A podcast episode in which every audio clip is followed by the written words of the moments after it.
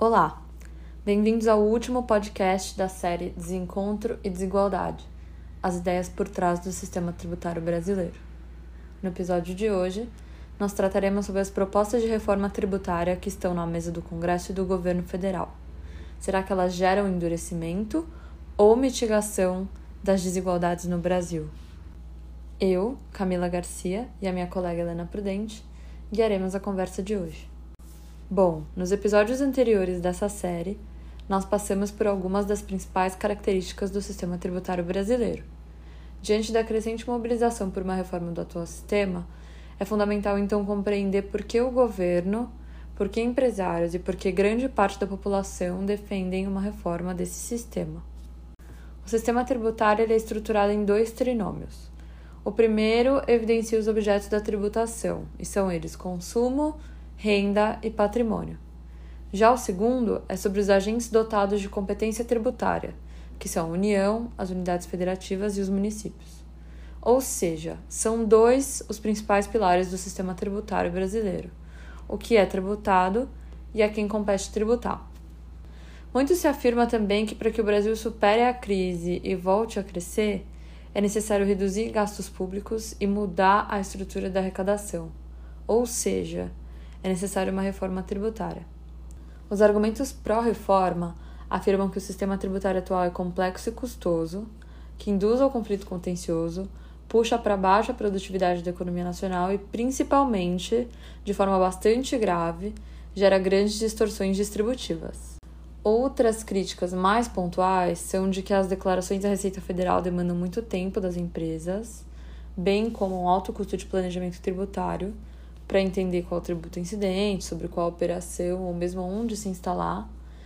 E essas decisões intensificam uma dada guerra fiscal entre esses entes.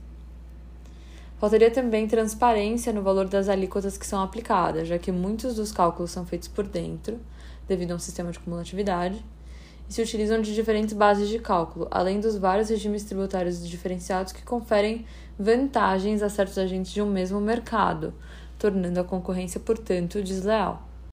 Dessa forma, o governo federal entende ser crucial que o sistema tributário brasileiro seja simplificado, tornando sua lógica de funcionamento mais clara e acessível ao contribuinte, bem como mais uniforme, garantindo segurança jurídica, que por sua vez significa menos litígios, um mercado forte e concorrente.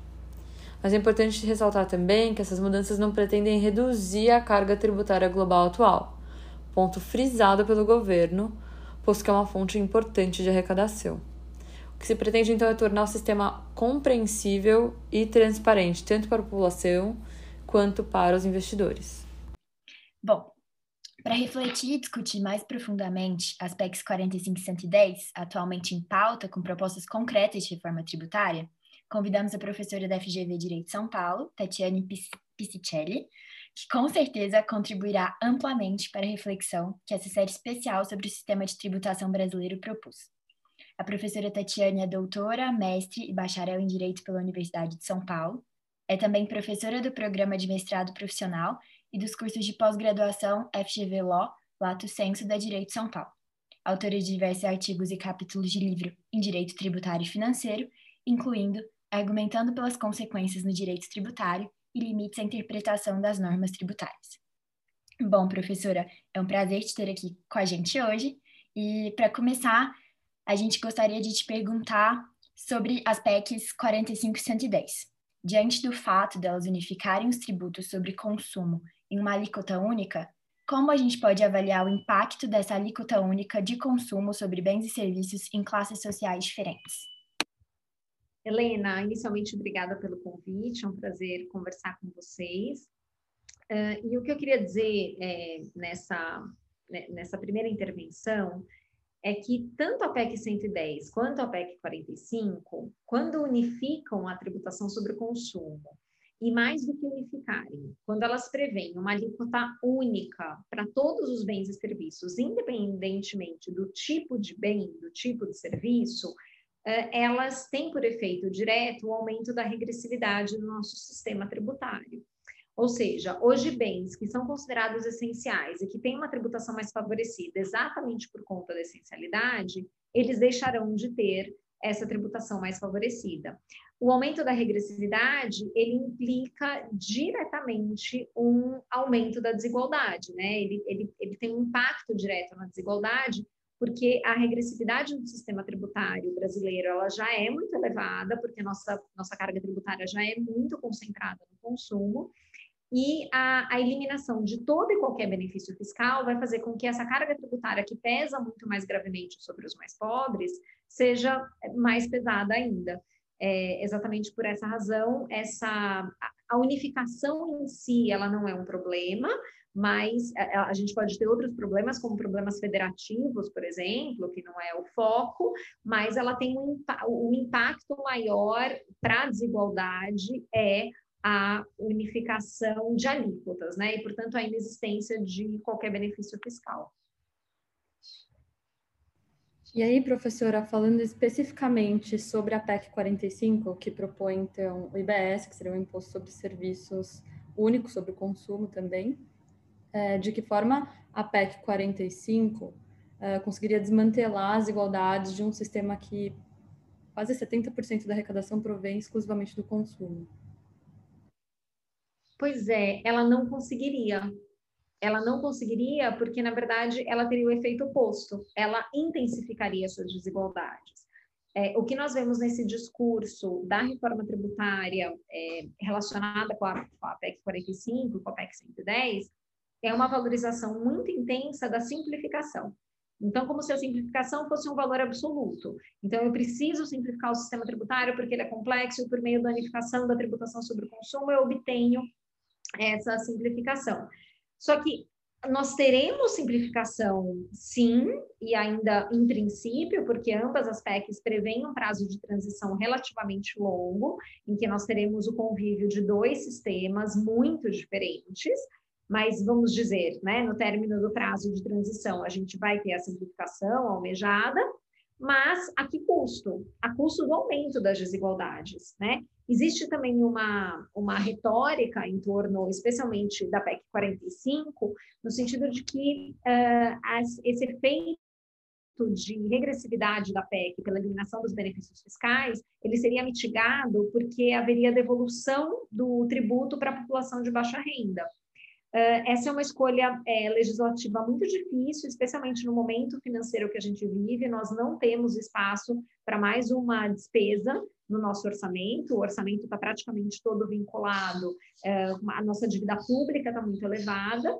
Então, é, também esse argumento de que nós vamos devolver o tributo para a população mais pobre, isso inclusive vai agregar algum tipo de progressividade a, a esse imposto unificado, esse é um argumento que é quase um, uma profissão de fé, né? Então, talvez eu, eu consiga acreditar nele, mas diante da, da, da situação é, real e fática do Brasil, dificilmente isso vai acontecer. Então, respondendo muito diretamente a sua pergunta, a verdade é que ela não não enfrenta a questão da desigualdade, ao contrário, ela piora a situação do nosso sistema. Apareceu algumas vezes já na sua resposta a seguinte frase: o Brasil tem muita desigualdade. E aí, como a gente já sabe, o Brasil é um país de dimensão continental, tem regiões diversas com várias particularidades e, portanto, bastante desiguais. Então, eu te pergunto: de que forma a instituição de um imposto do tipo do IVA impactaria essas desigualdades regionais brasileiras? E aí, já pensando especificamente nele, quais as vantagens de se passar a tributar o valor agregado de bens e serviços? E de onde o Brasil tirou essa inspiração? Quais países fazem isso e por que, que esse comportamento poderia ser transplantado para o Brasil? Uh, veja só, Camila, o, a adoção de um tributo sobre é, valor agregado nos moldes em que está sendo proposto, uh, ela tem inspiração em diversos países, né? Então, diversos países da Europa uh, se utilizam da tributação sobre valor agregado é, nesses moldes, né, com não cumulatividade plena, cobrança do tributo por fora, coisa que de fato a gente não tem hoje. Uh, o Canadá também tem um tributo desse tipo, Nova Zelândia, Austrália, há diversos países, alguns países da África, uh, que implementaram mais recentemente. Uh, mas o fato é que existem vários modelos de IVA e de tributação sobre valor agregada que observam os mesmos critérios básicos, não cumulatividade e cobrança por fora, mas na especificidade a gente pode ter alguma diferença. E olhando para a proposta da PEC 45, especialmente, que prevê uma alíquota única sem nenhum tipo de benefício fiscal, porque a PEC 110 ela ainda faz uma concessão, né? Ela possibilita que o legislador preveja algum tipo de benefício fiscal para bem essencial. Então, olhando especificamente para a PEC 45, a inspiração dessa PEC, isso é dito claramente pelos autores da, da proposta, é na Nova Zelândia. Um, e aqui tem um problema gigantesco, né? Pensando nas desigualdades regionais. Como você mesmo mencionou, o Brasil é um país de uh, dimensões continentais, né? Nós somos um continente inteiro um país de dimensões continentais muito desigual. Uh, com desigualdade, uh, é, por exemplo, de renda per capita, né? Então, o Sudeste, por exemplo, ganha a, renda per capita do Sudeste é o dobro do que da do Nordeste. Então, nós temos regiões que precisam de um desenvolvimento econômico mais acentuado e o uso do direito tributário para esse desenvolvimento econômico ele tem sido fundamental. É, naturalmente, não estou falando aqui de guerra fiscal ou de concessão de benefício fiscal inconstitucional, mas muitos estados ainda se valem da concessão de benefícios fiscais para determinadas áreas para atrair investimento, e isso é plenamente válido. A PEC 45 e a PEC 110, em princípio, acabam com essa possibilidade. E se a gente olha, né, isso pode agravar a diferença regional, naturalmente, que já existe no Brasil. E se a gente olha para o modelo que inspirou essa, essa PEC, a 45, que é o modelo da Nova Zelândia, a gente percebe como é uh, inadequada essa, essa importação. A Nova Zelândia, em primeiro lugar, é um estado unitário, não é uma federação como a nossa, que tem todas as complexidades de uma federação além de ser um Estado unitário, é um país com cerca de 5 milhões de pessoas, né? então dá para comparar com o tamanho do Brasil, e é um país que não tem o nível de desigualdade que a gente tem. E mesmo na Nova Zelândia, não há uma alíquota única para todos os bens e serviços. Mesmo na Nova Zelândia, há algumas concessões e alguns benefícios fiscais para bens e serviços essenciais. Então, é como se a gente estivesse querendo uh, criar um tributo que absolutamente, eh, na, na, sua formatação, a despeito, eu não sou contra o IVA, a despeito do IVA ser adequado e, e, e talvez é, é, ser necessário é, a introdução no nosso sistema tributário, talvez ela seja necessária, o, a forma como foi configurada não combina com a realidade nacional. É, exatamente porque essa importação ela é feita a partir de um país que não se parece em nada com a gente, muito pelo contrário, ele está muito distante é, do que é o Brasil. Bom, professora, trazendo a discussão agora para uma crescente que tem sido observada, a das transações do comércio virtual, e também diante dos rumores sobre a possibilidade da criação de um imposto digital, eu queria te perguntar como essas propostas de reforma impactariam as transações financeiras digitais. Elas não impactam, né? Porque elas não passam por isso. Então, a, a proposta de, de tributar uma transação financeira, tributar transações financeiras de uma perspectiva geral, ela, ela parece é, vinda do governo federal, né? E as PECs, elas têm iniciativa no legislativo, uh, e vindas do governo federal também como forma de aumentar a arrecadação tributária, especialmente nesse momento, para financiar o auxílio emergencial, que tem sido um programa é, emergencial, como diz o nome, mas um programa social importante nesse contexto que nós estamos vivendo da pandemia uh, uh, de Covid. Um, então, a, a, as transações financeiras elas não estão é, elas não, estão contempladas nessas PECs, mas tem sido algo que tem sido é, algo é, mencionado com frequência pelo governo federal como uma forma de ampliar a arrecadação. Existe também em relação a esse tema uma, uma retórica no sentido de que a gente precisa tributar a economia digital e esse imposto captaria a economia digital. Isso é uma verdade na medida em que as operações com a economia digital elas são realizadas é, via transação financeira, né, via cartão de crédito como regra, mas também é importante dizer que a economia digital é sim tributada no Brasil, as empresas estão aqui, recolhem, as grandes empresas de tecnologia estão no Brasil, recolhem impostos uh, para cá, é, existe uma disputa grande sobre ICMS e ISS incidentes sobre essas empresas. Um, então, agora é possível que esse imposto sobre transações financeiras uma hora venha também pela necessidade de, de arrecadação, né? Então, na verdade, pode ser que ele volte, né? Porque ele volta como uma CPMF repaginada, algo que a gente já teve é, meados da década de 90. E considerando que com a unificação desses impostos, eventualmente a gente teria a absorção do PIS e COFINS pelo IBS, é, a gente tem uma fragilidade daí do financiamento da Seguridade Social, né? Como que a gente poderia assegurar uma fonte específica de financiamento para essa área, se de fato existir essa vulnerabilidade?